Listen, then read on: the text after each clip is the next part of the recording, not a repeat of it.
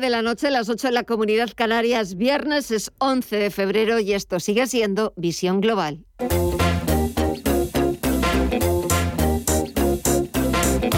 Esto es Visión Global con Gema González. Las apuestas siguen abiertas sobre cuántas subidas de tipos de interés va a poner en marcha la Reserva Federal de Estados Unidos a lo largo de este año.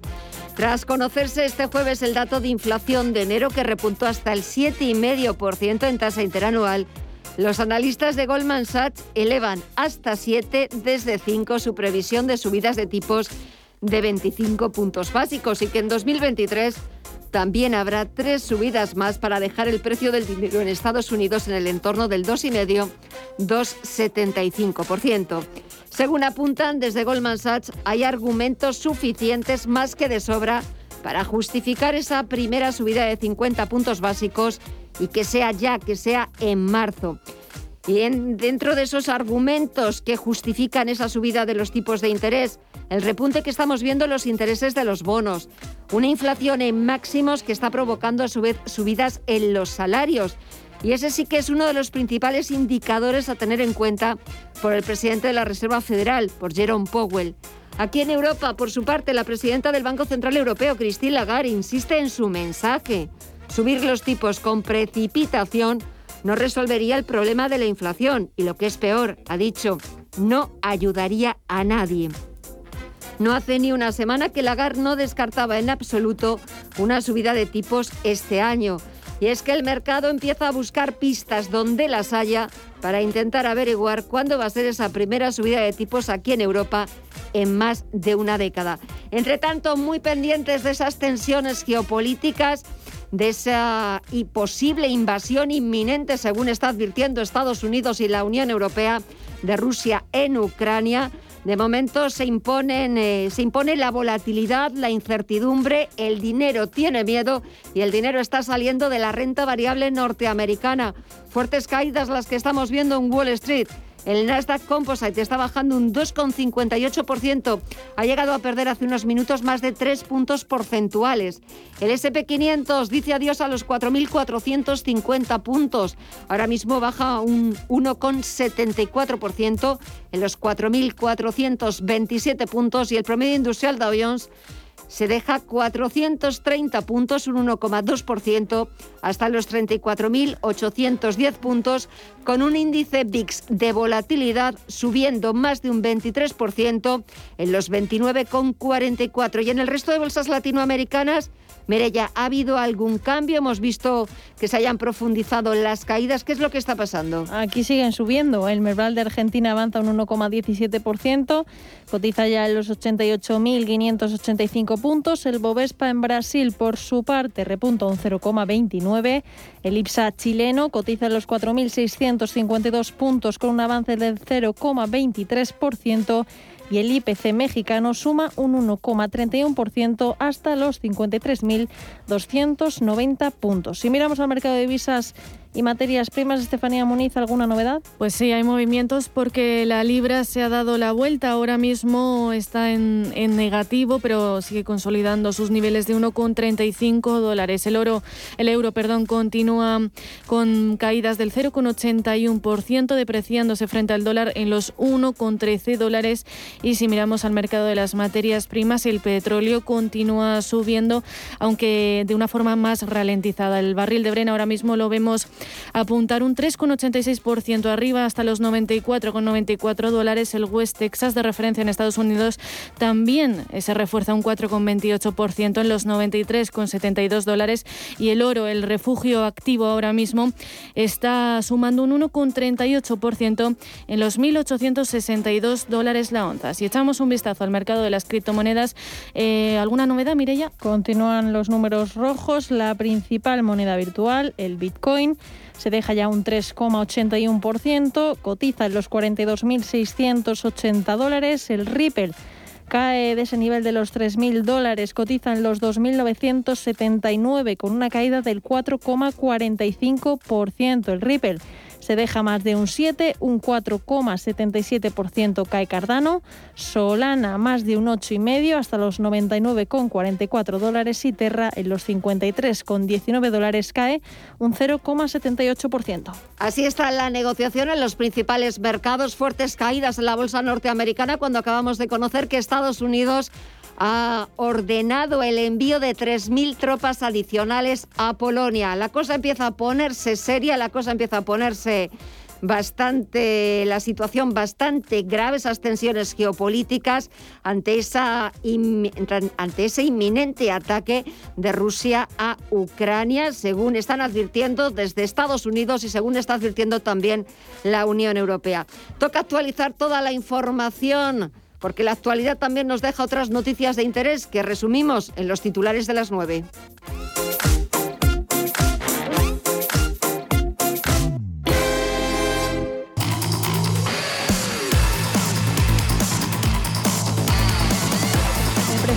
Precio de la electricidad vuelve a subir este sábado después de dos días consecutivos de caídas. Repuntará un 1,24% con respecto a este viernes. Aunque se mantendrá por debajo de los 200 euros por megavatio hora. En concreto, el precio medio del pool este sábado será de 198,94 euros el megavatio hora, casi 2,5 euros superior a los 196,49 euros megavatio hora de este viernes. Por tramos horarios, el precio máximo se dará entre las 8 y las 9 horas de la noche con 231,55 euros el megavatio hora, mientras que el mínimo de 166,79 euros se registrará entre las 4 y las 5 de la tarde.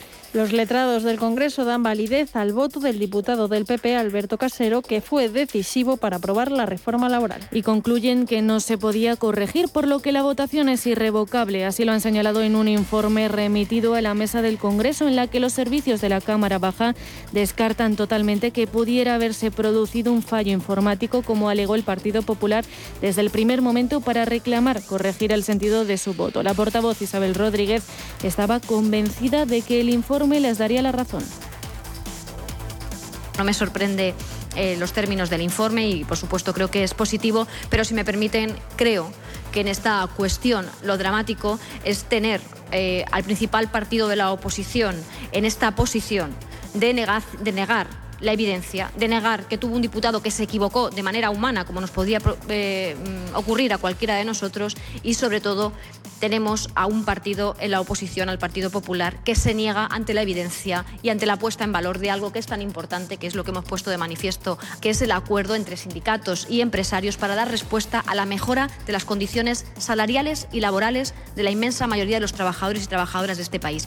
El Partido Popular, por su parte, recurre al Tribunal Constitucional y asegura que los letrados del Congreso no son infalibles. José Luis Martínez Almeida.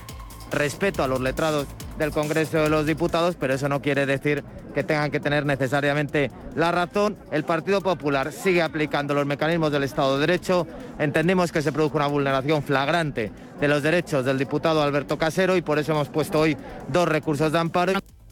El Consejo de Ministros del próximo martes aprobará la nueva Ley de la Ciencia, de Tecnología e Innovación, que, según ha explicado el presidente Pedro Sánchez, buscará reducir la precariedad de la profesión investigadora. Quiero anunciarles en este contexto el que el próximo Consejo de Ministros de la próxima semana vamos a aprobar una nueva ley de ciencia, de tecnología y de innovación que esperamos cuente con el máximo de los consensos en el Parlamento. Y hoy quiero, en este sentido, eh, expresar mi reconocimiento y felicitar el trabajo de la ministra de Ciencia, Diana Morán, eh, por eh, todo el liderazgo político que ha demostrado a lo largo de estos meses para que dentro de poco, en pocos días, podamos llevar al Consejo de Ministros esta importante ley para la ciencia y la investigación en nuestro país. La reforma también tendrá un alcance sin precedentes en la lucha contra las desigualdades de género en la I más D I. Entre otras cosas, la ley obliga a los centros de investigación a contar con planes de igualdad, asegura la igualdad de oportunidades en los procesos de selección y garantiza la presencia de mujeres en los órganos decisorios, un 40% como mínimo en los comités de evaluación y los vinculados a premios. Y los líderes nacionales se vuelcan con sus partidos en la recta final de la campaña en Castilla y León. Hasta Valladolid se ha desplazado el alcalde de Madrid, el popular José Luis Martínez Almeida, para llevar a la participación de todos los castellano-leoneses este domingo porque hasta el último voto cuenta. Elecciones las vemos desde luego con la esperanza y la confianza de obtener una victoria para el Partido Popular, pero también con un mensaje claro a los castellanos leoneses, que hasta el último voto cuenta, que es fundamental la movilización, que el domingo hay que acudir a las urnas para lograr que esa victoria se traduzca en un gobierno estable, en un gobierno que sea sólido y por tanto ese es el mensaje que queremos transmitir. Esperanza, confianza para poder obtener una victoria, pero también un mensaje de determinación y movilización a los castellanos y leoneses, porque hasta el último voto va a contar en estas elecciones.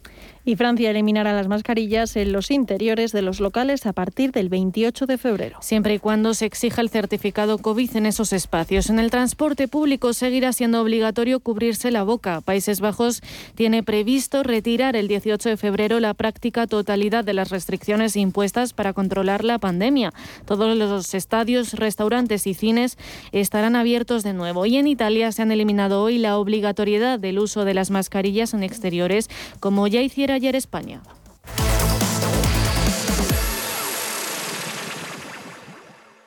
Como mujer autónoma sabes que la A es ambición, es avanzar y es atreverte. Y sabes que todo lo que has conseguido en tu carrera merece un reconocimiento. Participa en el premio A de CaixaBank y podrás ganar 6.000 euros en formación para impulsar tu negocio. Inscríbete en caixabank.es barra premio A antes del 15 de marzo y descubre la A que hay en ti. CaixaBank. Solo los más rápidos podrán conseguir ofertas increíbles por un tiempo limitado, como un 15% de descuento adicional en una selección de marcas de electrodomésticos, LG, AEG, Brown y DeLonghi. Así son las ofertas límite del corte inglés, solo hasta el 13 de febrero en tienda web y app. ¿Buscas oportunidades de inversión en Estados Unidos?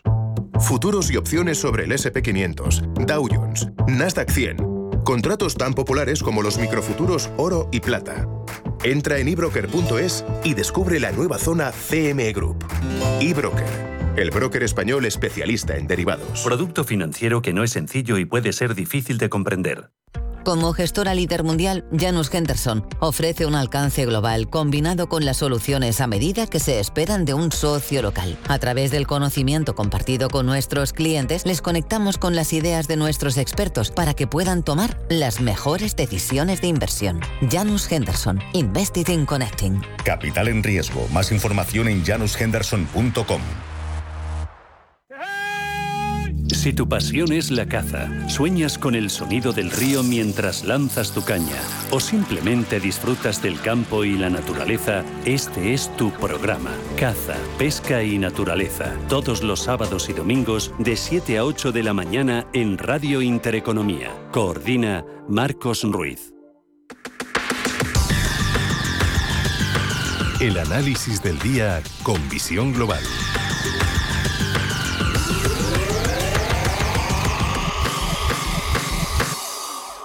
Y saludamos a Miguel Ángel Temprano, gestor independiente. Miguel Ángel, muy buenas noches. ¿Qué tal? Muy buenas noches, Gema. Bueno, pues aquí un poco pendiente de, de, a ver qué es lo que hace el señor Putin, si presiona ese botón rojo, porque verdaderamente la cosa se está poniendo calentita en los últimos minutos y en las últimas horas.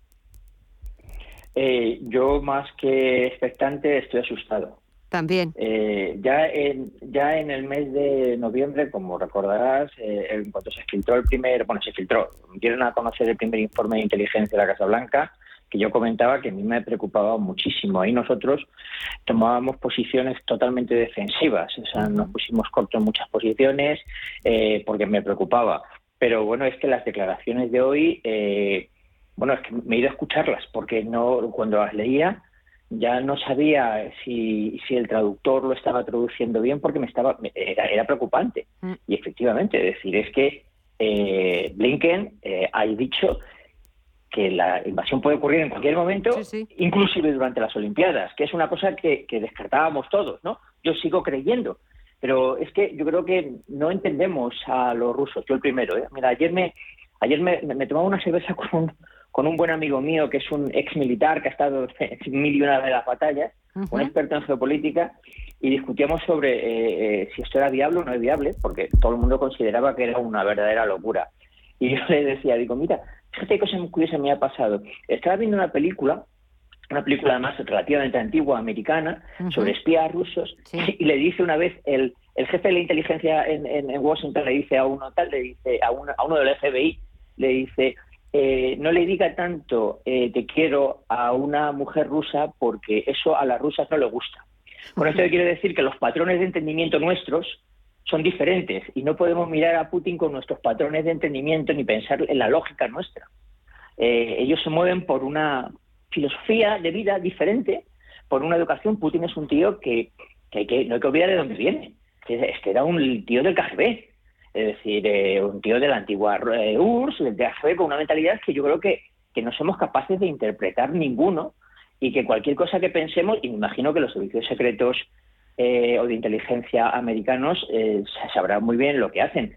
Y cuando dicen esto, no creo que lo digan para, para que, nos, para no preocuparnos. De hecho, ha habido un dato que a mí me ha llamado mucho la atención, que el presidente de Ucrania ha pedido al ejército que movilice entre un millón y medio y dos millones de civiles para mm, que, defensa, que defiendan las ciudades. Como, si me dan a mí, a esa altura de mi vida, un, rifle.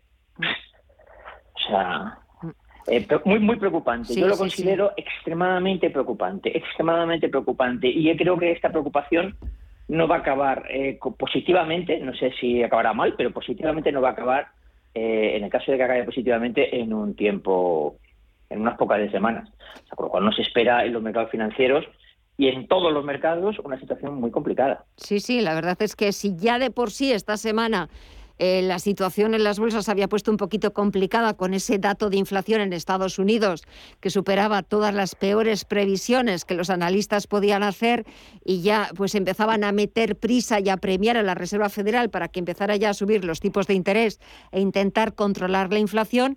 Es cierto que bueno, pues llevábamos con con la incertidumbre sobre la crisis de Ucrania muchos días, muchas semanas, pero parecía que la cosa, bueno, pues estaba estaba ahí, seguía ahí latente, pero es cierto que como en las últimas horas, esta misma tarde, todo se ha empezado a acelerar de una manera que estoy totalmente de acuerdo contigo, Miguel Ángel, que empieza a ser muy, muy preocupante. Es que además, fíjate qué pequeño, parece que no le damos importancia. Eh, una invasión de Ucrania por lo parte de los rusos, independientemente de la parte bélica que ya tiene su enjundia, lo que va a ocasionar es que inmediatamente los aliados tomen medidas financieras contra los rusos. ¿Y qué medidas financieras van a tomar? La más efectiva del mundo, con cortar el acceso a Wall Street a cualquier compañía que eh, trafique cualquier tipo de cosas, directa o indirectamente con los rusos, que es lo peor que le pueden hacer a los rusos. Para empezar, tendrá un problema de financiación de su pública, de la Gazprom. Vale, ¿qué va ¿cuál va a ser la contestación inmediata de los rusos?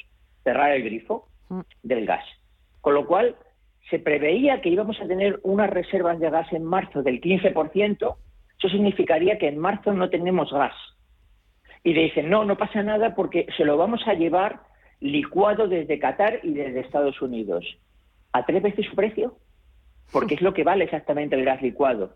Y luego, ¿de dónde vamos a sacar tanto gas? Tanto gas? Porque, igual que estoy diciéndote esto, estoy convencido que los chinos se pondrán de parte de los rusos y lo que y cómo nos pueden hacer daño sin pegarse con nosotros o sea confiscando pagando más por los barcos para que no haya barcos porque bueno pues oye pues compra el chino y el chino que le llegue el gas a, de tal manera eh, bueno mm, y los europeos nos quedamos a palo seco bueno, eh, entonces veremos las acciones estas que dicen ahora que no les pasa nada a las europeas mm. caer en picado, caer en picado, pero en picado con, además con razón, eh, y luego, y ya hemos visto el problema que tarda cuando tienes un problema de este tipo en recomponerte.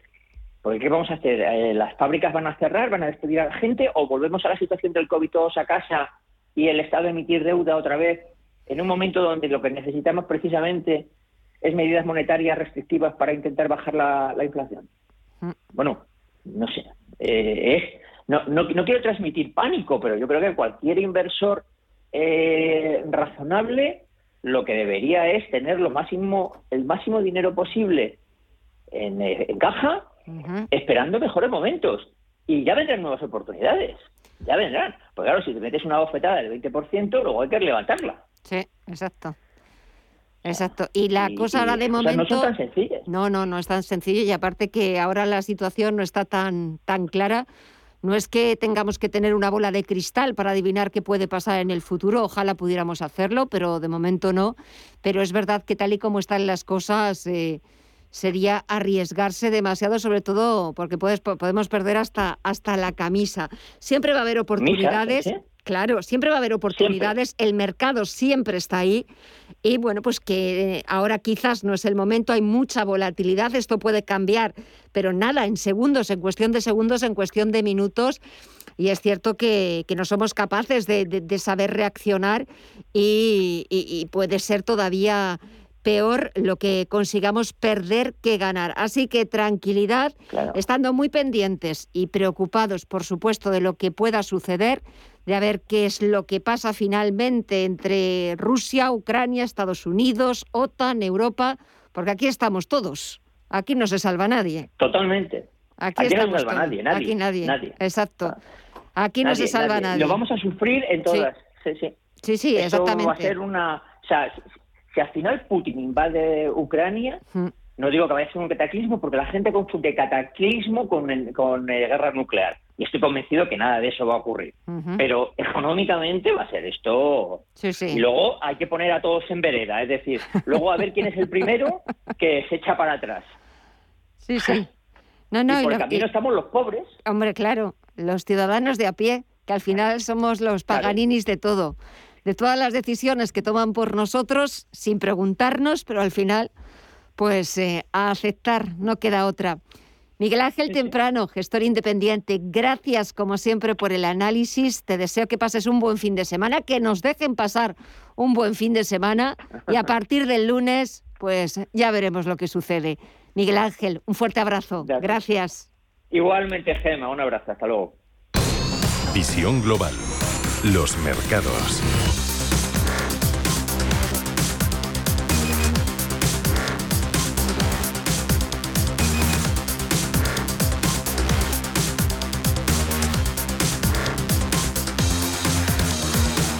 Bontobel Asset Management patrocina este espacio.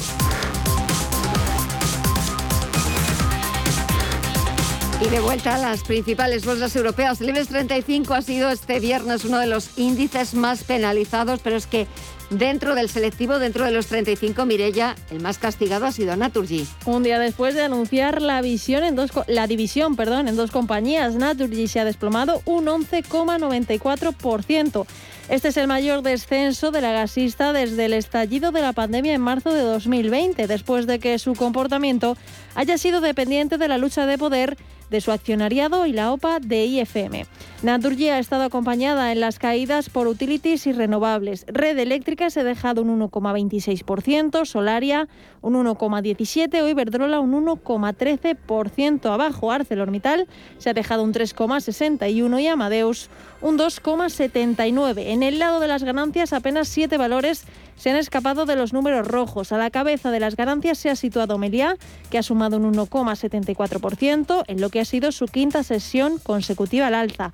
Repsol ha repuntado un 1, Mafre un 0,96 o Sabadell un 0,49%. Y por último, el reajuste al alza en la hoja de ruta prevista sobre los tipos se traslada igualmente al mercado de renta fija, con nuevos máximos en los intereses de la deuda.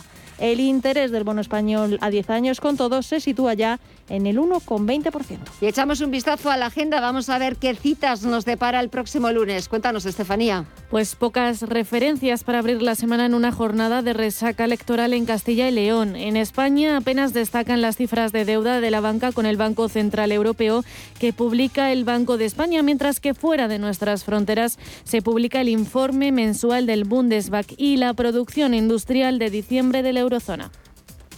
Bontobel Asset Management ha patrocinado este espacio. Bontobel Asset Management. Calidad suiza con el objetivo de obtener rendimientos superiores a largo plazo. En Bontobel Asset Management siempre estamos a la vanguardia de las inversiones activas en bonos y acciones. Para más información, entre en nuestra página web bontobel.com barra am. Bontobel Asset Management, su especialista global en fondos de inversión. Los edificios de más de 500 metros cuadrados ahora están obligados a obtener el certificado de eficiencia energética. ¿No lo tienes? Infórmate y evita sanciones. NES, especialistas en gestión y ahorro energético, se encarga de todo el proceso para que llegues a tiempo y con la máxima calidad. Entra en NES.es. En Visión Global, las noticias empresariales. BBVA ampliará el horario de caja en más de 600 oficinas desde la semana que viene. Será a partir del 15 de febrero. La entidad se suma a otros bancos como Santander y Abanca. Las patronales del sector financiero, AEB, CECA y UNAC, han trasladado al Ministerio de Asuntos Económicos una actualización de su protocolo de medidas para mejorar la atención de las personas mayores y combatir la exclusión financiera, que contempla una atención más personalizada en oficinas físicas, con mejores horarios en para realizar las operaciones habituales y un trato preferente en la atención telefónica para las personas mayores, entre otras medidas. Santander ajustará su plantilla en Estados Unidos en 400 empleados tras dejar de ofrecer hipotecas. Estos recortes afectarán aproximadamente al 4,5% del total de la plantilla. Santander ha destacado que ha tenido en cuenta muchos factores a la hora de tomar esta decisión, incluyendo centrar los esfuerzos del banco en productos, servicios y capacidades digitales que permiten satisfacer mejor las cambiantes necesidades de los consumidores. La entidad ha recordado que el negocio de hipotecas comerciales no se verá afectado por esta decisión y que no afecta tampoco a sus clientes actuales de préstamos para la vivienda. Iván Quinter amortizará anticipadamente subordinadas por 500 millones. Se trata de una emisión que lanzó en abril de 2017 y se amortizará el próximo 6 de abril tras haber obtenido la entidad la autorización previa del Banco Central Europeo y haber satisfecho las condiciones a las que estaba sujeta la amortización de los valores. Bank Inter ya ha procedido a comunicar a los tenedores de estas obligaciones su decisión irrevocable de amortizar la emisión.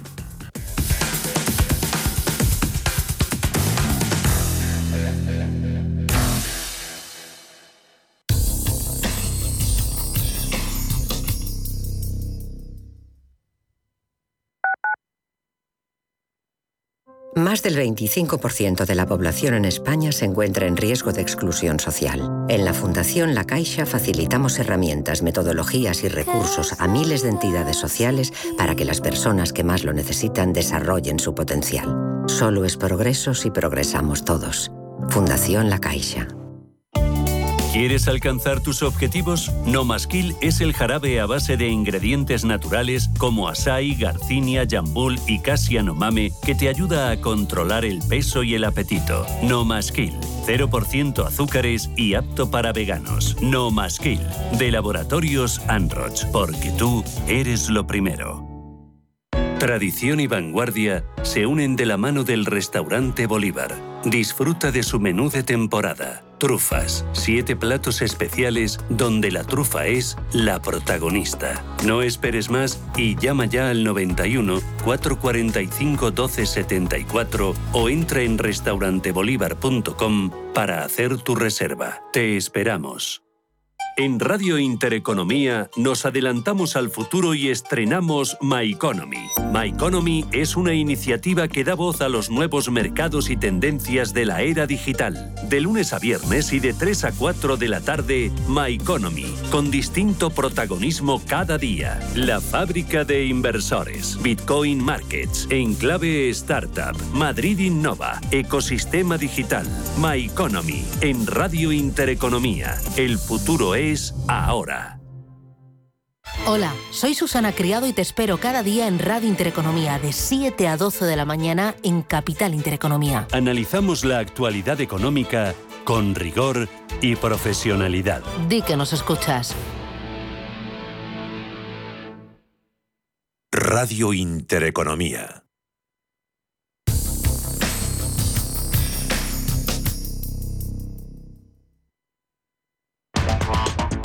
En Visión Global, la tertulia de los negocios.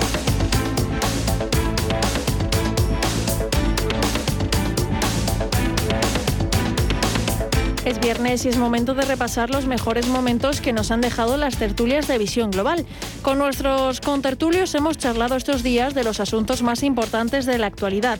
Empezamos pidiendo la opinión de Juan Iranzo y Miguel Villarejo sobre la convalidación de la reforma laboral. que fue un acto eh, completamente antidemocrático y va en contra de la eh, opinión eh, de la mayoría de la Cámara, porque hay que tener en cuenta que en teoría se estaba votando una de las leyes más importantes que este gobierno ha presentado al Parlamento.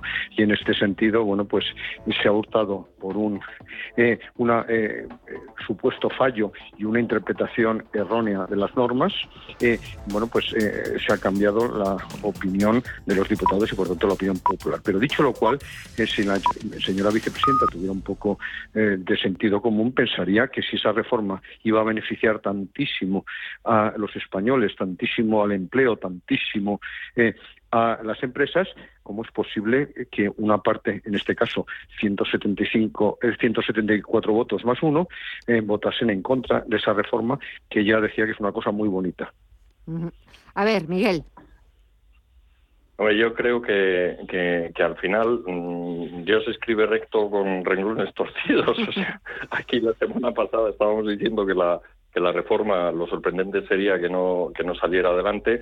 Era importante que saliera adelante eh, esto porque así lo exige Europa y porque y porque realmente mm, supone un, un, espaldarazo a la, a la reforma de Fatih Báñez. Han hecho una serie de cambios que son eh, pues en fin, no son muy profundos, amenazaban con derogarla, ganaron las elecciones con, con esa voz, han hecho, han conseguido que la firme negociarla con la patronal y con los sindicatos y el, y el refrendo parlamentario, pues, en fin, debería haber sido un, mero trámite. Pero aquí entramos en, en, la descomposición política de, de, este, de este país y en el, la apoteosis de, la política del barril de tocino. O sea, aquí, como no le das a cambio eh, lo que desean a determinados partidos políticos, pues no aprueban la, una norma que, se refiere a, temas completamente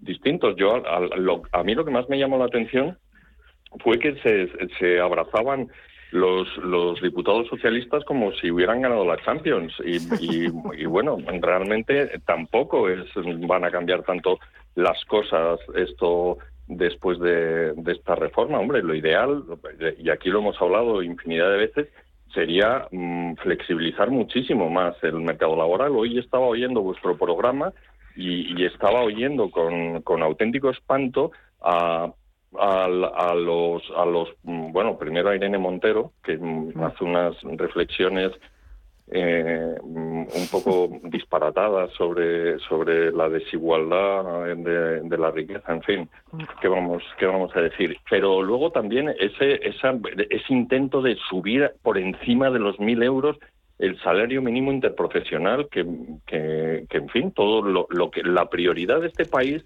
no es eh, subir un 3,5% el salario mínimo interprofesional.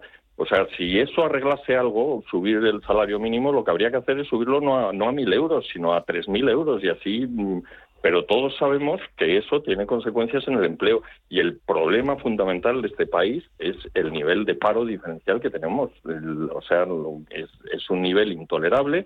Tenemos, mm, y, ya, si tanto le gusta discriminar por género y por edad a la, a la ministra Montero, pues debería ver qué pasa con los jóvenes. O sea, ¿por qué los jóvenes en España tienen una tasa de paro de la, bueno, si no la más alta de Europa? Esto de las más altas, que supera el 30%, y, y, y aquí eso, y estamos preocupados con unas medidas que lo único que van a hacer es dificultar todavía más la incorporación de esos jóvenes al trabajo, y me refiero tanto las restricciones que se ponen, que se incorporan a la reforma laboral del PP, como esa subida del salario mínimo. Entonces, bueno, en fin, este es el país en el que vivimos.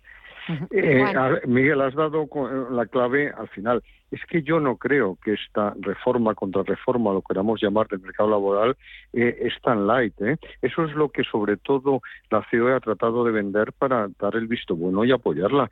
Eh, yo creo sinceramente que analizándolo con cierta profundidad va a generar exactamente los efectos que tú dices y de hecho ya los empieza a, producir. En primer lugar, eh, se va a reducir la contratación, sin lugar a duda, eh, porque si tienes que eh, contratar en momentos de enorme incertidumbre, que no sabes si va a haber nuevas restricciones, qué va a ocurrir con el futuro, etcétera, cómo va a ir el consumo privado, pues evidentemente si tenías un contrato temporal, un contrato de obra, etcétera, pues contratabas. Ahora, evidentemente, de una manera indefinida, lo que vas a hacer es no generar ese puesto de trabajo y arreglarte con los que ya tienes, con lo que además aumenta la carga de trabajo sobre esos. En segundo lugar, como ya se está viendo en algunos casos, ya se empieza a detectar, aumenta la economía sumergida, eh, eh, porque evidentemente hay unas actividades que por su propia definición son temporales. Luego, por otro lado, hay que tener en cuenta que acabar con la ultraactividad o establecer la ultraactividad de los convenios de una manera ilimitada o acabar con la limitación a un año de la ultraactividad me parece una gravedad extrema, pero sobre todo en este momento, con esa inflación a la que nos referíamos hace un rato, me parece muy preocupante separar la negociación colectiva, eh, las normas de funcionamiento laboral de la empresa, que se van a seguir negociando a nivel de empresa, a eh, la negociación salarial o económica que, eh, que se eleva a nivel de sector, a mí me parece enormemente preocupante. Yo creo que no es tan light esa reforma y que va a tener muchos efectos negativos porque penaliza el empleo, sin lugar a duda, penaliza la eficiencia de las empresas y favorece clarísimamente el desarrollo de la economía sumergida, que parece que es la obsesión de este gobierno establecer normas. Y además, además, como tú dices, en un momento de altísima inflación y que ya se empieza a ver eh, los efectos de segunda ronda, es decir, espiral precios salarios, ahora resulta que vamos a subir con efectos retroactivos el salario mínimo interprofesional y vamos a anunciar la subida, que además para el año que viene. A mí me parece que es antisocial donde los haya, porque como muy bien has dicho tú, es una barrera de entrada para los menos cualificados o los más jóvenes. Y luego, por otro lado, significa penalizar sectores que son los que ahora se van eh, visto más perjudicados por esta retroactividad o por esta contrarreforma o mini reforma, como queramos llamar laboral, que es precisamente la hostelería, el comercio minorista, la agricultura y el servicio doméstico. Yo creo, sinceramente, no se ha tenido suficientemente en cuenta que el servicio doméstico va a ser el más perjudicado de todas estas medidas. Y en este sentido, también a mí me parece bastante sorprendente y es un asunto que tendríamos que eh, establecer, es que eh, para desarrollar un trabajo tú todos los costes en los que incurran los puedes reducir si eres autónomo, etcétera. Y sin embargo, no deduces el servicio doméstico si es imprescindible para ir a trabajar. De tal manera que, sinceramente, yo creo que los eh, sectores más vulnerables y las personas menos eh, en ese eh, sentido cualificadas son las que más se van a ver perjudicadas por esa mini reforma, que yo no la creo que es tan mini, laboral y con la subida del salario mínimo profesional. En Caja Rural de Zamora estamos a tu lado Siempre con confianza. Siempre con cercanía. Siempre con agilidad y eficacia. Siempre con profesionalidad. Siempre con soluciones. Caja Rural de Zamora. Al lado de la gente. Y siempre con Valladolid. Que nuestro amor nunca se esfume. Te digo te quiero con este perfume. El amor bien merece un día. Y para celebrarlo, qué mejor que regalarle la colección especial de San Valentín de la fragancia Red Roses de Joe Malone.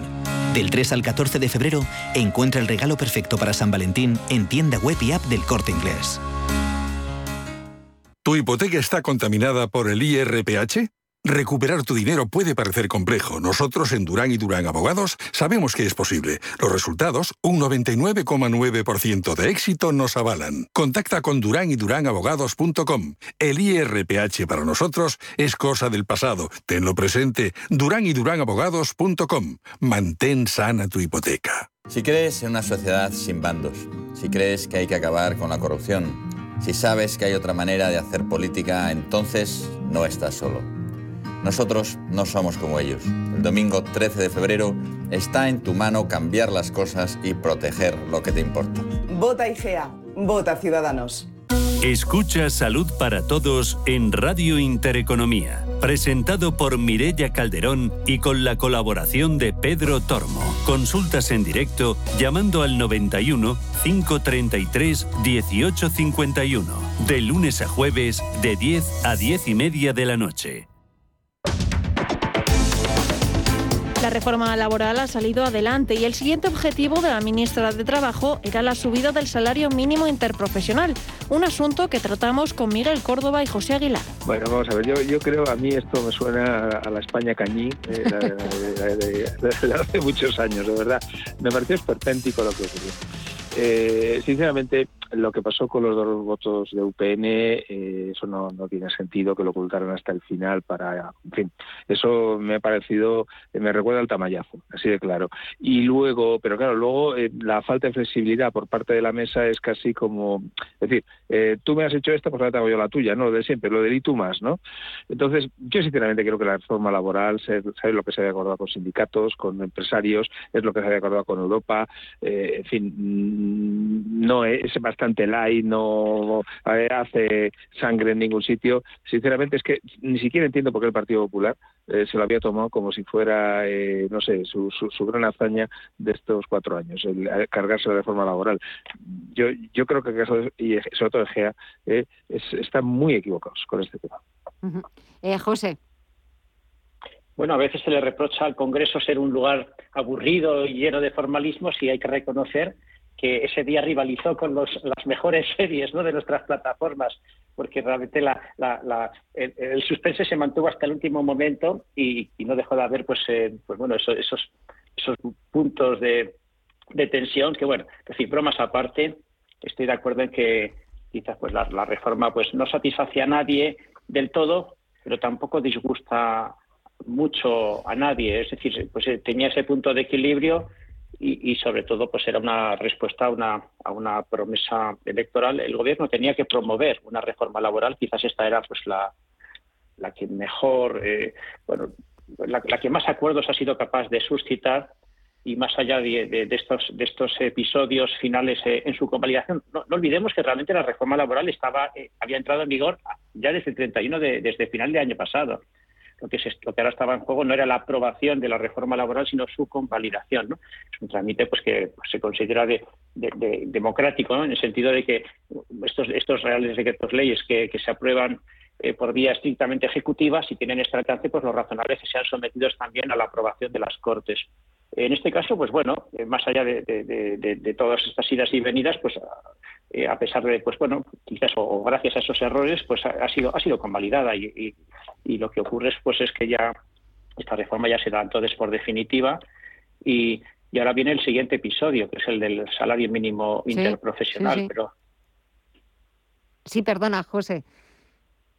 No, no, pues simplemente eso, o sea, que ahora Ahora yo creo que donde quizás eh, va a estar la batalla tanto política como, económica y empresarial y donde más difíciles van a ser eh, más difícil va a ser encontrar consensos es precisamente en la, en, la aprobación de, del, del, nuevo salario mínimo interprofesional por encima de los mil euros al mes.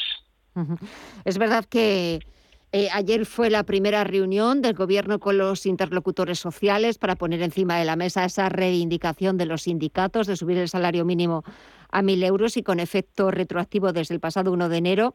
Y nada, apenas 24 horas después hoy ha salido la COE rechazándolo de forma frontal, de forma unánime, ni es el momento, como tampoco lo era la anterior subida, 965 euros. Eh, Miguel, ni, ni es el momento, ni es asumible para muchos empresarios. Eh, sí, yo estoy también en contra de todo esto. Ya, estaba en contra de la que pasó de 950 a 965 en, en el otoño, ¿no? Es decir, vamos a ver, eh, eh, estos compromisos electorales, que son básicamente ideológicos, no responden a la, a la realidad. los los estamos con un ratio eh, famoso ese del 60%, ¿no? Que, que, no llega a nadie, ¿no? Pero que eh, España es el país de Europa que más lo alto lo tiene, con más del 50%. La diferencia entre el porcentaje de salario mínimo sobre el salario medio. ¿Qué pasa? Que los salarios medios en España son bajos. ¿Y qué pasa? Pues que, estamos cada vez eh, achatando la, pirámide de, sueldos de tal manera que al final el tener formación profesional o no tenerla va a dar lo mismo, porque siempre te va a pagar el salario mínimo interprofesional. Ahora mismo hay multitud de gente el salario medio está aproximadamente en unos 1.600 y pico euros al mes, eh, eh, el 60% creo que son 1.148. Es decir, estamos dejando muy escasos salarios eh, entre que sea cualificado o no cualificado el empleo y eso no es bueno para un país. Y por último, eh, las empresas también han sufrido mucho, los autónomos también han sufrido mucho. O sea, no podemos estar centrándonos solamente en los asalariados y, bueno, pues les digo, por, cuestiones electorales. Eh, yo personalmente creo que efectivamente no es el momento y estoy con la patronal.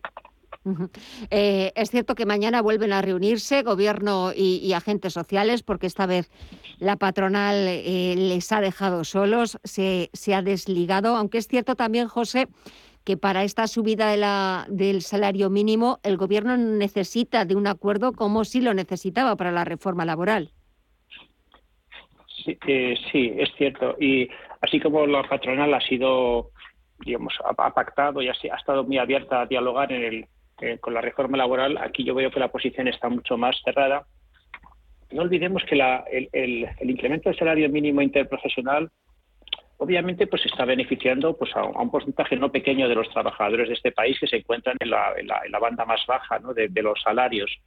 Y pero de, una manera muy directa también beneficia al, gobierno no en el sentido fundamentalmente de que bueno al gobierno del estado en el sentido de que se incrementan la, recaudación por cotizaciones a la seguridad social, se incrementa también, aunque sea en pequeña medida, la, recaudación por impuesto de renta de personas físicas e indirectamente también el IVA. O sea que al final es como hacer un incremento que va a favor de las propias arcas del, Estado.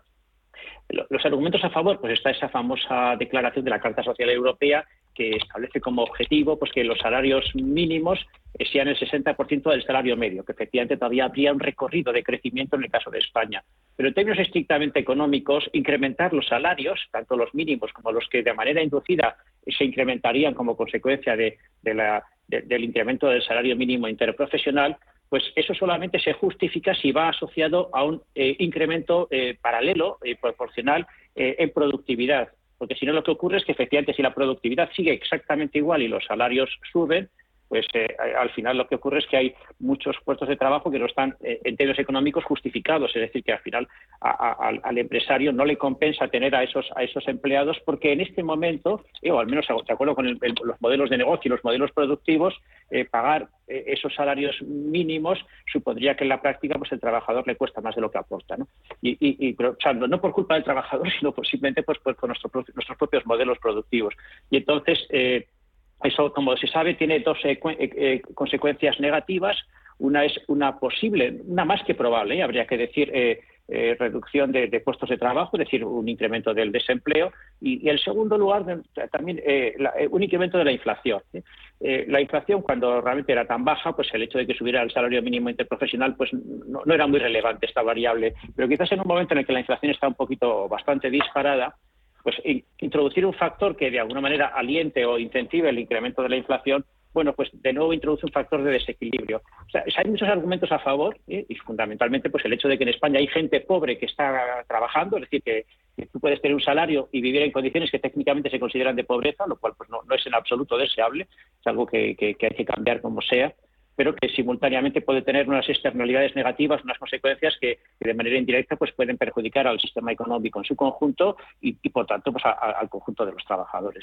Una subida del SMI a 1.000 euros que han acordado gobierno y sindicatos porque la COE se ha desmarcado completamente. Nos contaron su opinión Pedro Fernández y Ricardo Gómez. En el fondo es una campaña de Yolanda Díaz, en el fondo, que esta es estrategia pura y dura. Ha visto que a última hora, de mala manera, se apunta el punto con la reforma laboral aprobada el día 3 de febrero por San Blas y que ha dicho Yolanda, por San Blas, pues eso, ¿cómo se suele decir? La reforma verás, que no la veía el día 2. Pero el día 3, pues tachan, tachan, por San Blas, la reforma verás.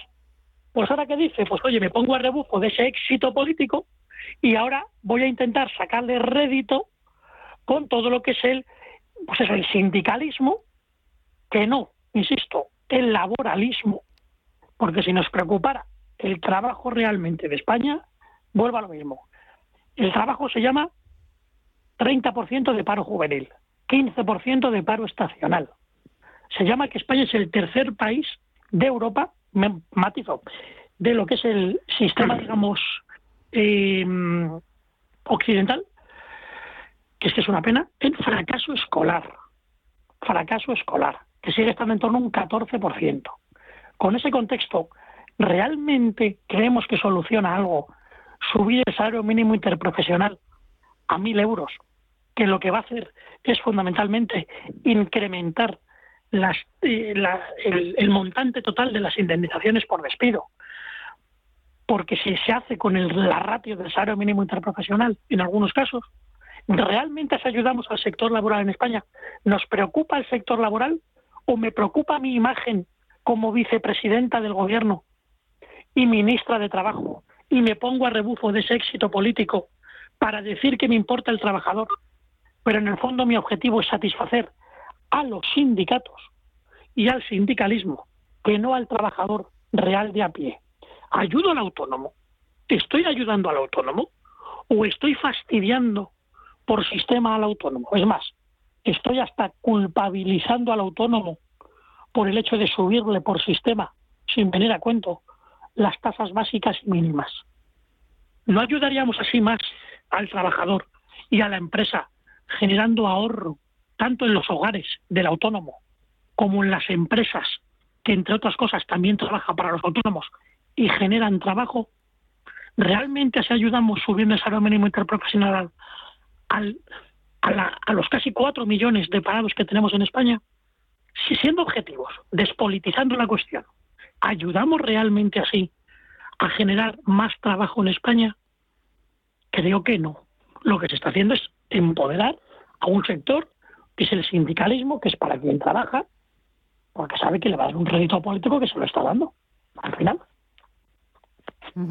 Ricardo.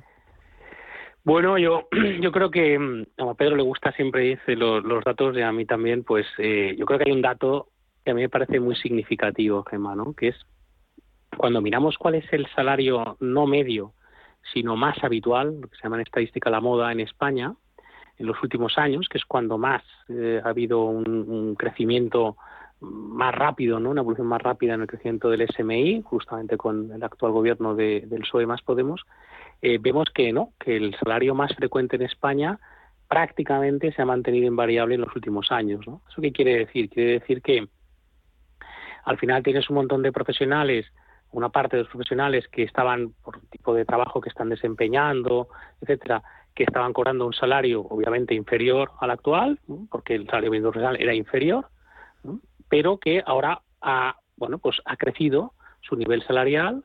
Eh, aquellos que están trabajando, que esta es otra, ¿no? que es también lo que hemos comentado algunas veces con, con Pedro, ¿no? el tema de la relación. Hoy, por ejemplo, ha dicho, por cierto, no sé si lo habéis visto, al secretario general de Comisiones Obreras en la rueda de prensa con la vicepresidenta, eh, UNAI, que decía que no había evidencias de que subir el salario mínimo profesional afectase al empleo. ¿no? Hace tres semanas, lo que comentaba Pedro, los datos contrarios en ese sentido de, del informe de, del Banco de España hace dos años, ¿no? que empíricamente demostraba que lo contrario. Pero, insisto, estamos subiéndole el salario, obviamente, a una, parte de profesionales que están eh, eh, muy contentos, aquellos que están trabajando, pero en realidad a las personas que ya estaban por encima de ese salario mínimo profesional actual, el que se ha aprobado hoy, eh, que es ese mileurismo, esos mil euros, muchos de los trabajadores que están en ese nivel siguen sin crecer ¿no? económicamente mm. porque bueno pues por lo que sea no ha crecido su profesionalmente no hay no aportan un valor añadido significativo al mercado laboral y por tanto pues en, en general sus pagadores sus empleadores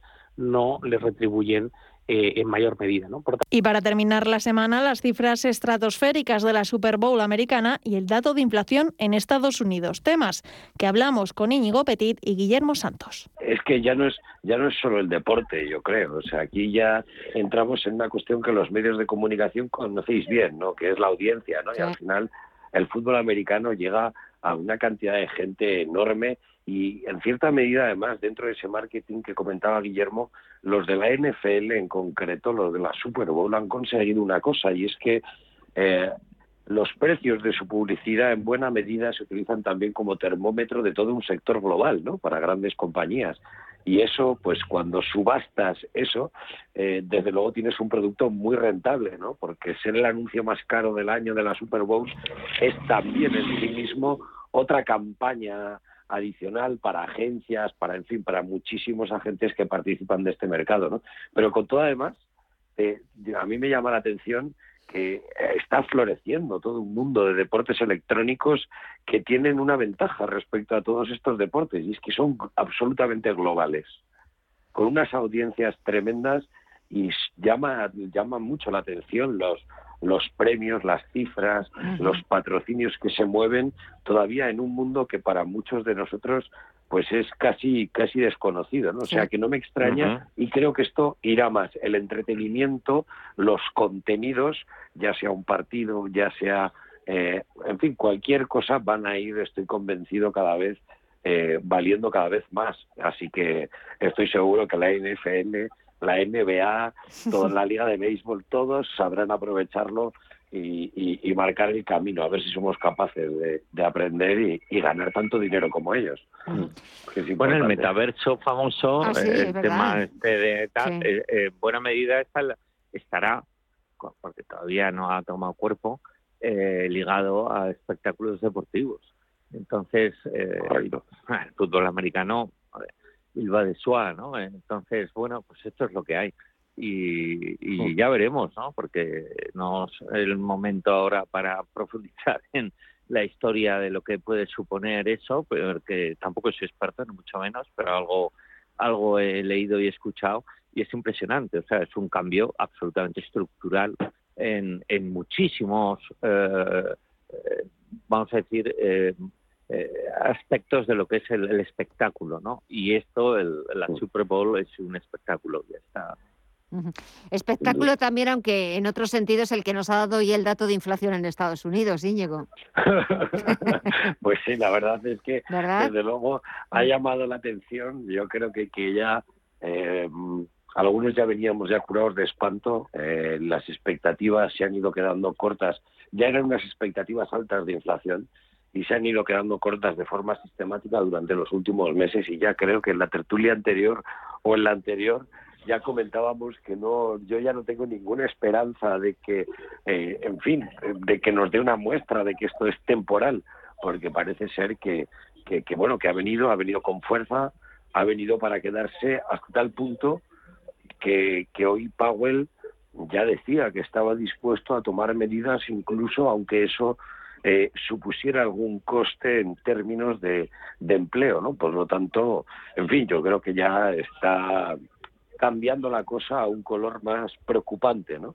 Así que sí, es un dato histórico, llama la atención eh, volver atrás eh, tanto tiempo y- y pensar cuando no, cuando hemos visto tasas tan altas en Estados Unidos y por lo tanto, pues es de comprender el nerviosismo que yo creo que ha transmitido la Reserva Federal, ¿no? Eh, yo creo que Guillermo estará de acuerdo que, que no, no es habitual en una institución ver cierto nerviosismo, pero claro, con datos de inflación que una y otra vez, una y otra vez eh, siguen creciendo, eh, pues bueno, se, se puede llegar a comprender con todo. Confiemos en que las medidas que vayan tomando y los anuncios, las dos cosas, los anuncios y las medidas que, que vayan tomando, pues poco a poco vayan calando las expectativas de los inversores y eso pues vaya modificando ciertos patrones de pues eh, de consumo no o de inversión porque lo que estamos viendo es la consecuencia de estar dos años o un año y medio eh, con las economías globales con el comercio global en un estado de, de, de, stand-by no de pausa así que parece ser que ese empujón pues no ha sido tan violento como muchos esperábamos pero se está produciendo y, efectivamente a la inflación pues eh, quiero pensar por el lado positivo que es la consecuencia ¿no? también de este empuje fuerte del, del consumo. Así que, bueno, en fin, esperemos que esto también se traslade a países que vendemos servicios y ocio eh, como España y todos los países mediterráneos, por ejemplo, ¿no? que, que nos vendría muy bien captar parte de esas ganas de, de consumir y de gastar que, que nos transmiten las lecturas de, de inflación. Así que, bueno, también la energía tiene algo que ver, que ha habido lecturas en esa parte muy importantes que suben de precio y cabe ahí, yo creo que eso es un debate aparte en el que, bueno, pues en fin, tenemos conflictos geopolíticos que estoy seguro que además se avivarán con movimientos económicos de algunos de los productores de petróleo en los próximos meses. Eh, estoy seguro que no vienen dos sin tres.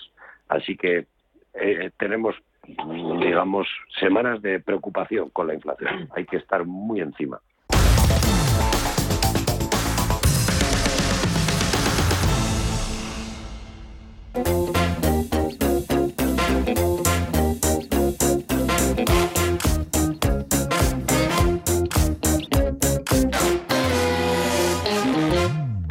Pues así ponemos punto final a esta edición esta última edición de la semana aquí en Visión Global.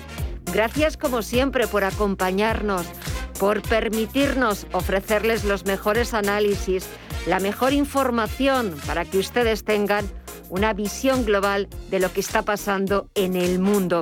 Cuídense mucho, disfruten del fin de semana, que es lo que toca. Es viernes, es la noche de viernes. Disfruten del fin de semana y recuerden que a partir del lunes tienen una nueva cita aquí con todas nosotras, con Visión Global, a partir de las 8 de la tarde hasta las 10 de la noche. Gracias, buen fin de semana y hasta el lunes.